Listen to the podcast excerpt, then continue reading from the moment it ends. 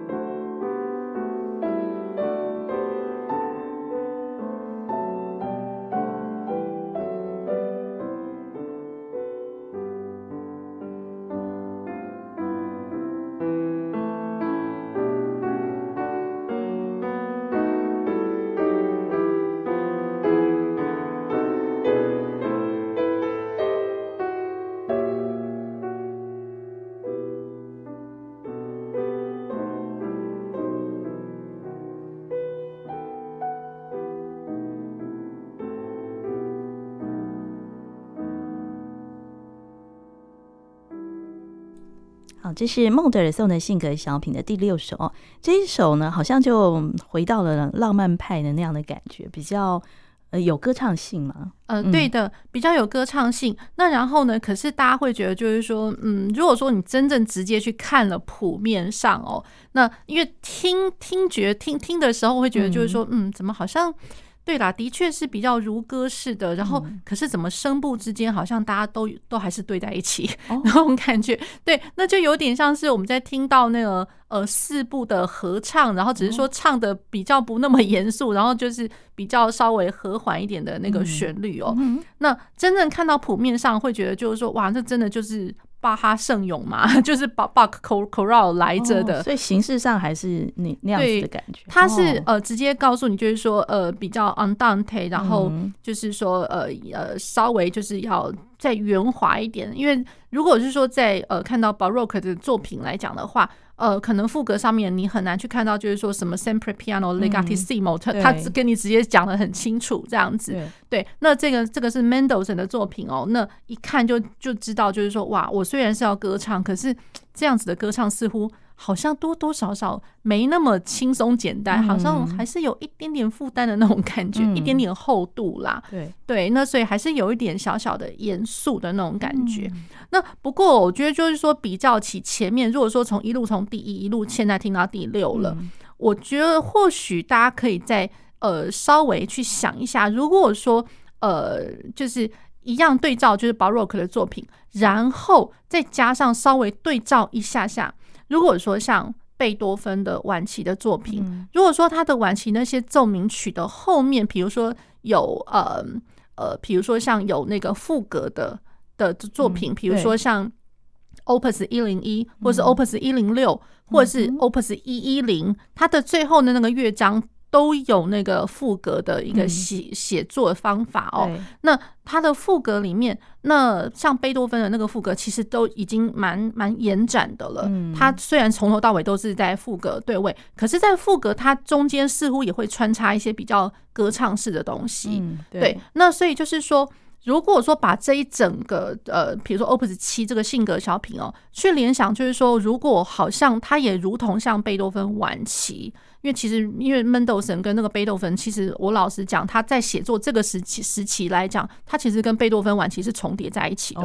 对，是在同时的，嗯，对。那所以就是说，如果你去听这个性格小品，然后再去对照一下贝多芬晚期，尤其他的奏鸣曲晚期的最后乐章有副格的，嗯，那大家会想想看，然后贝多芬的副格里面，他赋格之外，有时候会穿插一些 aria，嗯，那有一些会有穿插的 recitative。那有一些真的就是比较呃，比如说像呃，Opus 一零六的话，它的副歌中间其实还有穿插的 chorale，就是 Bach chorale 圣咏。嗯，对。那所以我觉得像我们现在听的这样子的话，像呃那个第五首是副歌，那现在第六首就有点像是圣咏，Bach 圣咏。其实我觉得有点异曲同工之妙。哦，对，一整篇连篇听起来的话，对，所以它这个性格小品从第一首就是老实说有点像平均律的那个。对前奏前奏曲嘛，嗯哦，所以整个的感觉呢，其实都我觉得是有点真的是设计过哦。我这样子的猜测，大胆的猜测，没错。好，那最后一首我们来啊，最后一首，对对对，最后它是四四拍，它是 Presto，然后大家再来听听看。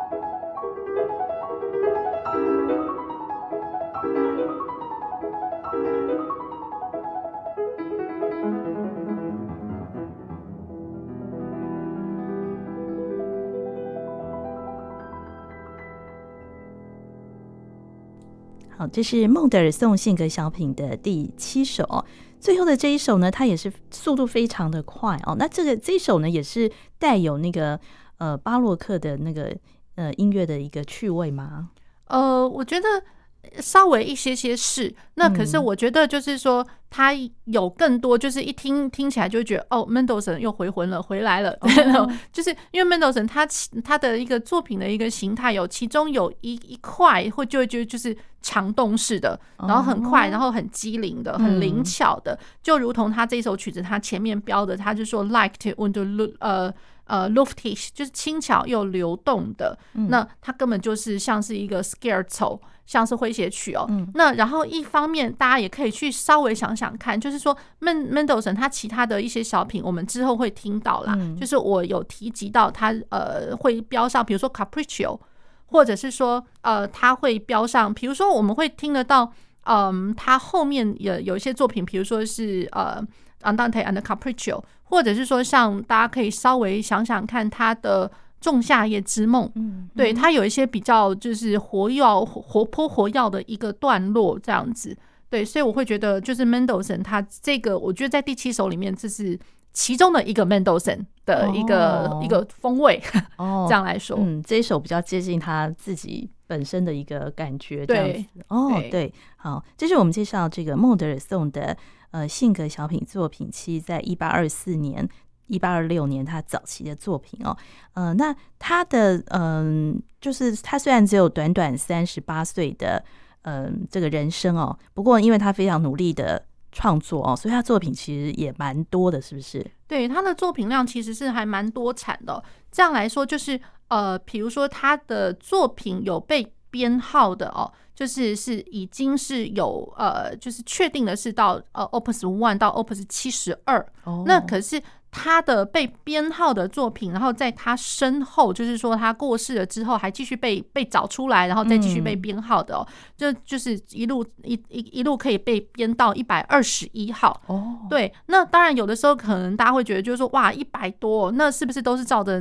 年代他的写作年代？其实也不尽然啦，有的时候就呃，就是说要依出版商他找到他的那个。他的作品哦，收集来的时间点，嗯、对，那所以有的时候可能稍微呃，作品编号稍微后面一点点，可是他的、嗯、呃作品的那个被写作被完成的年份，不尽然就是说是真的很后面这样子。嗯、好，那然后再加上就是说他已经被编号到一百二十一号，对，然后加上他还有一些作品哦，就是大概有呃快要三十，就二十九个作品是没有。作品编号的，就是呃，我们会平常会把它这样写，就是说大写的 W，然后小写的 O 跟 O，就是 works without opus number。嗯，对，那这个这样子的作品呢，也也被找到了三十首。嗯、那然后再过来呢，更更有甚者，就是说，哎，是不是还有一些是被遗失的，嗯、或者说他未完成的一些作品这样子？嗯、那这样就是说，连 opus number 或者说 W O O 的这个作作品 number 都没有的。嗯，对，所以就是说，其实老实说，他的作品真的非常的多产。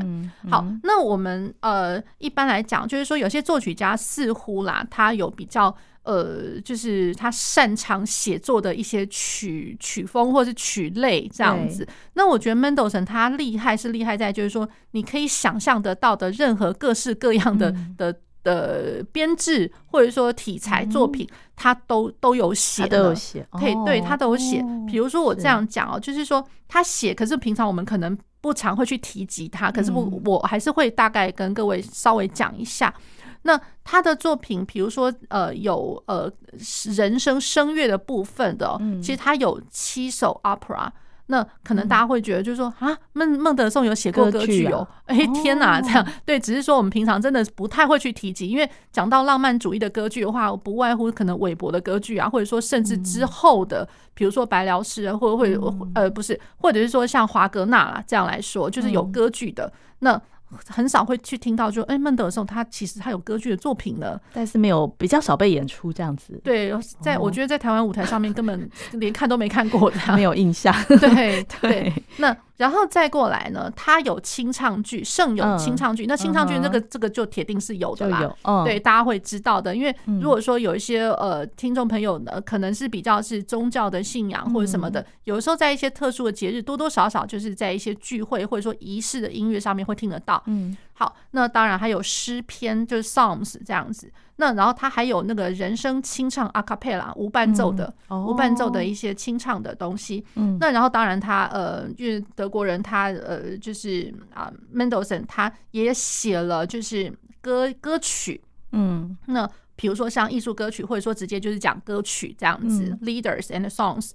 那然后再过来，他有三首呃清唱剧。Oratorios，那也这个就是可能我们比较常常会熟知的那个 Mendelssohn 哦，因为其实有的时候有些呃乐团跟一些就是在教会里面宗教的一个场场所里面呢，会会去演出到这个东西哦。比如就是说他的作品有 Saint Paul，就是圣保罗，圣保罗这个清唱剧，还有 Elia 以利亚，Opus 七十，这个是我们就会比较知道说哦，对 Mendelssohn 他比较熟悉，是比较熟悉这样子，常常被演出。好，那然后孟德颂他还有哦，就是他有十三首的那个 string symphonies，就是比较是小一小一点编制的弦乐团的一个的的的作品。好，那然后呢，他有没有交响曲呢？有，他有五首交响曲。那可是常常会被提及的哦，可能第一首、第二首比较少被听到。那可是呢，它的第三、第四、第五号就是常常会被听到的了，因为它有标题。嗯，好，比如说它的 Number Three，它的第三号是 Scottish，也就是苏格兰，哦，超好听的一首哦。然后这个是作品五十六，然后是在一八四二年的时候完成。那呃，一开始就是我们上一集节目有在稍微提及，就是说 Mendelssohn 他有几次出游哦，就是说他有他十次去英国，对，那这个就是这其中的一个产物了，因为呃 Scottish 苏格兰，嗯，那然后第四号是 Italian 意大利，意大利，那然后这个是 Opus 九十，然后是稍微早一点哦，是一八三三年的时候完成的，嗯。那好，然后第五号 Reformation 创世纪，这个是低大呃不低小调，I'm sorry，对低小调的作品。然后 Opus 一零七，那这个是一八三二年，甚至是更更早一点的时候完成的，一八三二年。所以呃三四五号，这个是我们常常被听到的。那然后 Concertos，那 Concertos 大家一一开始讲到孟德的时候，我相信哦，就钢琴人可能还比较。不会说呃感受这么这么快，可是弦乐的人一开始一定会哦，孟德松那首小提琴的哦，对，那一首滴滴滴哒滴滴滴哒哒滴哒滴滴这一首这是耳熟能详的哟。那而且真的不好拉啊，就是在各大的比赛啊什么的，这已经从自选曲已俨然成为就是说一个鉴定的一个能力的一个指定曲来着的了。是。对，好，所以他有非常有名的那个 violin concerto。那那老实说，他的 concerto 其实哦，在呃小提琴的部分，其实他有两首。所以我刚刚讲的哦，那个是在他的第二。第二就是 Opus 六十四，嗯，一八四四年的时候，那他还有第一首是在呃 D 小调，然后是呃给那个小提琴跟弦乐团的，那所以这个可能比较少被听到哦。对，所以大家一开始想到就是啊，那首一小调，那首一小调，对，其实那个是他的第二首。诶，那他本身是钢琴家吗？他是啊，他是，但是他反而没有为钢琴写写。他有，他有，还没有讲呢。是，对他有，因为其实他是非常厉害，就是他自己本身钢琴家，加上他的姐姐啊。他的姐姐 Fanny Mendelssohn 就是呃，就是我们一开始在音乐史里面来讲的话，就是女性的女性的演奏家，这个是绝对要被提到。那哦，她本身 Fanny Mendelssohn，我记得没错，她应该也有稍微写了一些些作品。对，当然她不不会说被大家记得，就是说哦，她是一个女性作曲家。可是的确就是说，女性在整个音乐史来讲的话。的确都是要被提及的，哦因为真的人数因为比较少，比较弱势，对，比较弱势。那然后呃，如果说又是在一个呃，比如说以前的社会来讲的话，女性还要强出头，然后她又是演奏家，对对，那我觉得那是真的就是非常难得的一件事情。对，那所以就是说，呃，Mendelssohn 常常他会跟他姐姐一起去旅行去演出，然后所以呢，就是讲到就是说有没有键盘作品的 concerto 有哦，那比如说就是呃，像那个他有写了两首是。就是双钢琴的哟，双钢琴的那个钢琴协奏曲，就是他跟姐姐一起演出。对对对，而且老实说，好难呐。大家如果是有机会去听听看的话，他的那个第，尤其是他的第二首，第二首就是双钢琴的协奏曲，塞子来讲好长呢，嗯，你很难想象 Mendelssohn 哇，写就是他的作品，老实说已经不那么深沉，然后不那么戏剧化，然后也不那么长。可是这个是少数难得来讲，哇哦，比较大的区，比较大的，而且就是说技术上来讲真的不简单，也是要要求很相当厉害的稳定度。嗯，那然后呢？他的那个呃钢琴协奏曲有两首，嗯、那有两首一开呃第一首是 G 小调 Opus 二十五，这个是一八三一年的时候写的。嗯、那呃他的这个 G 小调常常会有人弹啊，就是一开始是噔当滴哒哒哒滴哒哒滴哒当，就是呃钢琴的那个八度，然后就是一起的齐奏 tutti 的这个部分这样子。然后所以呃老实说，他的这个第一乐章其实我觉得。有那么一点点传统制式这样子，有那么一点点像贝多芬。嗯，那可是到了他的第三乐章，哇！我自己以前学生时代在弹的时候，我第一个想到是就超级好笑的，就是大家听了不要笑。我觉得第三乐章它的真的。非常机灵灵巧，然后一直动，然后都不断之外，我第一个想到好像马里奥，对，一直在跑来跑去，一直跑，一直跑，一直跑，一直跑。那我就想说，天啊，怎么跑到一个像电动玩具这么快啊？我以前学生刚开始第一次接触到的时候，有一个非常超级爆笑的联想。现在想起来还是觉得天哪，我怎么会有这样的联想？可是实在是很难不让人这样子去想，因为。很有趣，可是真的就是一直动，一直动，一直动，所以他这这是他的一个一个作品的一个特色，特它有时候会这样子。对，他的长动，他的快的东西，真的都会是这样子，一直跑，一直跑动。嗯，好，那然后他的第二号其实也蛮蛮漂亮的一个作品啊，是 Opus 四十，一八三七年的时候完成，是 D 小调这样子。好，那所以它的 Concertos 就是说，呃，钢琴有，然后小提琴有这样子。那其他乐器似乎呃比较少一点点，不过它有一个 double concerto，就是双双协奏曲，嗯、就是钢琴跟小提琴，然后跟那个弦乐团的弦乐团也一样，是一八二三年的时候写的是呃 D minor。好，那所以就是说，大家可能就是以我刚刚这样讲哦，就是说它的。作曲量哦，其实蛮多产。一般一八三几年、一八二几年，其实都一直有好多的器乐曲跑出来哦。对，好，那然后再过来还有一些就是它的 concertantes，也就是说，呃，我们这样讲 concertante 有点像竞奏。嗯，对，那竞奏，比如就是说，也是不同的乐器的一个一个，可以这样讲，竞奏或者协奏这样子这样的曲目。然后再过来，它有序曲。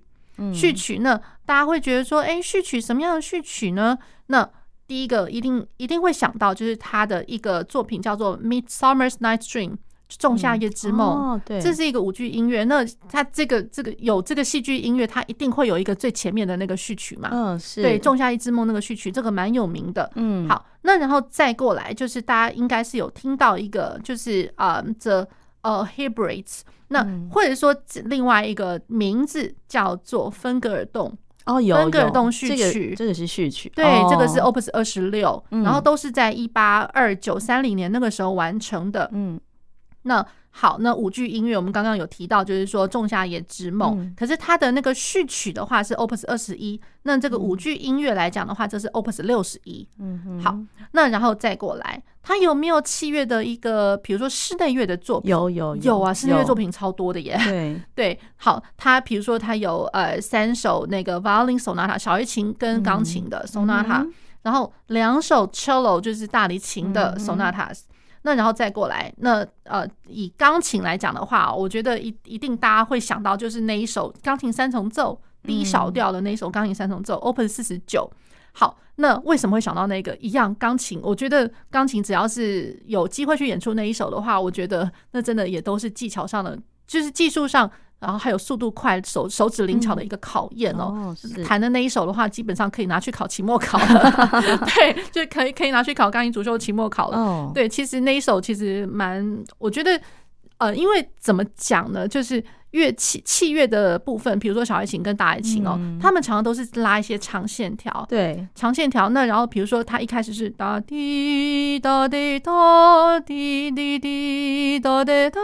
滴滴滴哒哒滴滴哒，这个是三四拍的东西哦。对，那所以滴一一一哒哒哒哦哦哒，有没有？它一个拍子，一个四分音符的拍子很快耶，嗯，很快耶。那然后，所以有的时候也要看一下你的 partner。partner，有时候 partner 真的是拉的两个人都非常的，呀，这旋律太长，然后。也不是太长，旋律长，然后又很漂亮，很美，然后拉的太陶醉了，然后就完全忘记把钢琴的晾在一边，钢琴在那边累了半死。对，因为因为钢琴有超级多时候是已经是 one two three one two three one two three，他还要去做非常多的快速音群，滴个滴个滴个滴个滴个滴个，而且是上去下来的爬音，跟一些音程之类的。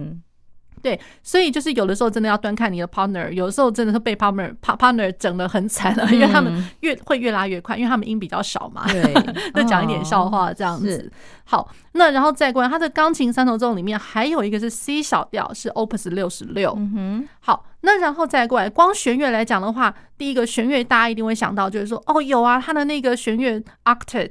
他的降一大调那个八重奏弦八，那一定哇，这个这个也很有名，超有名的。被演出。对，那然后再过来，比如说他呃也有那个弦乐四重奏，嗯，然后还有呃那个弦乐五重奏，然后有钢琴的四重奏，那还有一个是钢琴的六重奏，是 D Major Opus 一一零。好，那然后呢，他本身因为 Mendelssohn 他是管风琴家哦，对，所以他有那个 Organ Sonatas。对，就是给管风琴的一个奏鸣曲，然后是作品六十五。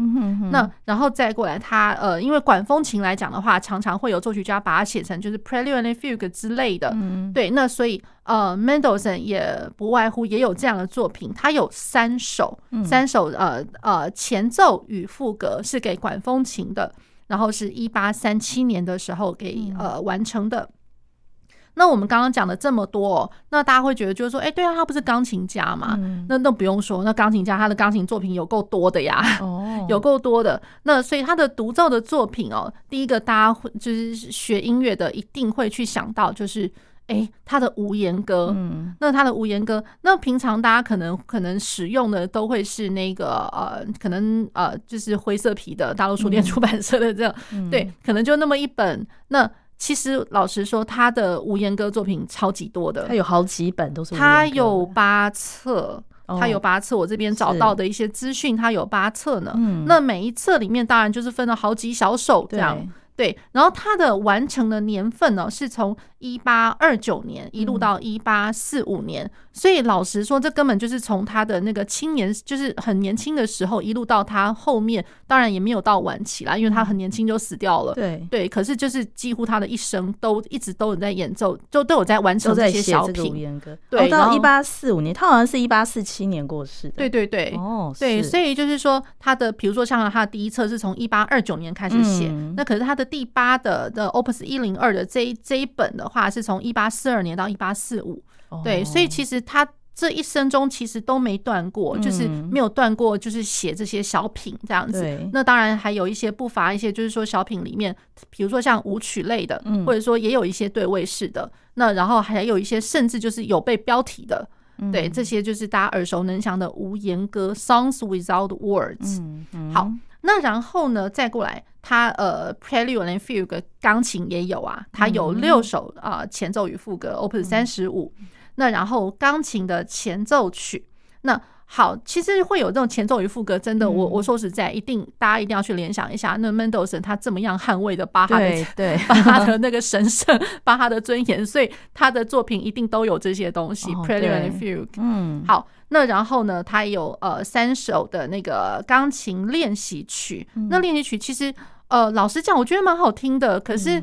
嗯，如果说真要考练习曲或什么的，我觉得不常听到学生们在考试的场合弹，比较少，比较少。我是偶尔会给学生们弹，不过就是感觉上能够呃被演出的机会也稍微少一点点，这样子。嗯，那然后钢琴的奏鸣曲也是一样，它其实钢琴奏鸣曲它有呃三首。那三首的话，其实我老实说也真的不常听到。我们常常会听到学生的演出，比如说舒伯特的奏鸣曲，可是 Mendelssohn 的感觉上，哎，奇怪，真的就不常听到。那他比较常被演出的是，他被常被演出哦，常呃有一个是 Opus 十四，就是呃前面是一个呃稍微缓一点、和缓的一个 Introduction 导奏，然后再加加。再加上它后面是 Capriccio，滴哒滴哒滴哒哒哒滴哒哒，那首还蛮精彩的。嗯，对，常常会有学生弹。对，可是，在呃其他作品，比如说像他的第一号钢琴奏鸣曲，嗯，呃是作品第六号，所以第六号这老实讲也是很前面的哦。嗯、那一八二五年的时候完成的，然后比较少听到。然后第二号是 G minor G 小调，然后这个是已经是在他的身后，就是他的这个作品编号是 Posthumous 呃一零五一零五号，嗯、后面对后面的。嗯那可是老实讲，他完成的年份是一八二一年，哦、比第一号还要早，所以是后来被找到。对，后来被找到。哦、那然后第三个，我觉得这个是最最最最最重要的。哦，那其实呢，就是它是降 B 大调。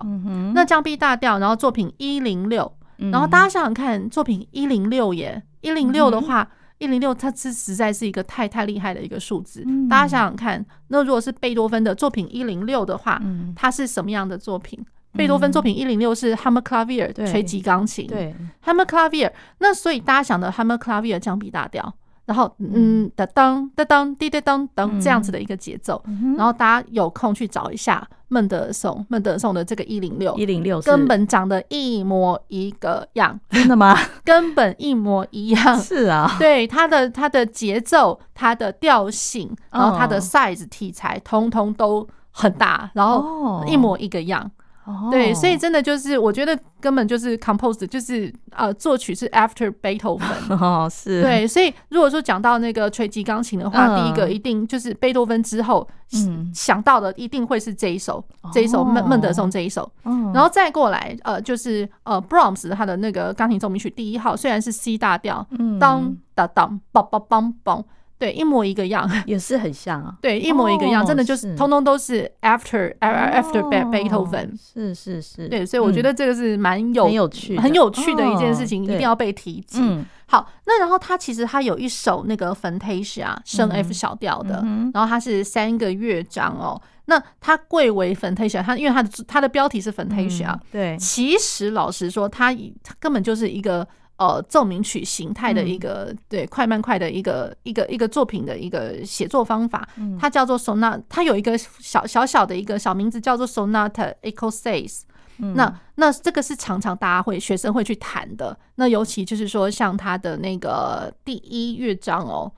以乐章来讲比较好讲啦，因为 fantasy 其实不太应该会讲第一乐章。对，那可是第一乐章的话，它一开始就是一个呃上去下来就是非常快速的一个爬音。嗯，对，那我会觉得那那个大家可以去听听看，是 Opus 二十八。嗯，对，所以他的作品其实老实讲非常非常多。那然后还有哦，大家会想到。那个钢琴的变奏曲，嗯，庄严变奏曲，哦，这个也很有名，非常有名。它是 D 小调，这 Opus 五十四，那应该学习钢琴的人来讲的话，这个绝对不陌生，而且技术性也也蛮蛮蛮有一定的一个规格的哦。那当然，他的变奏曲，那孟德尔颂，因为常常大家会去谈，就是哦，庄严变奏，庄严变奏。老师说，他变奏曲也不是只有写这一首而已啊，他后面其实还有一些变奏曲这样子。对，所以我会觉得这个大家可以去稍微去看一下，然后它还有一些小小的性格小品，像我们呃先前介绍的它的那个 Opus 七，那然后它还有 Capriccio Opus 五，那其实它 Capriccio 就大概有十首左右，嗯，对，不同的编号这样子，这些都算是一个我觉得蛮经典的呃 Mendelssohn 的曲目这样。那它的这个曲目的涵盖量真的非常广哦，而且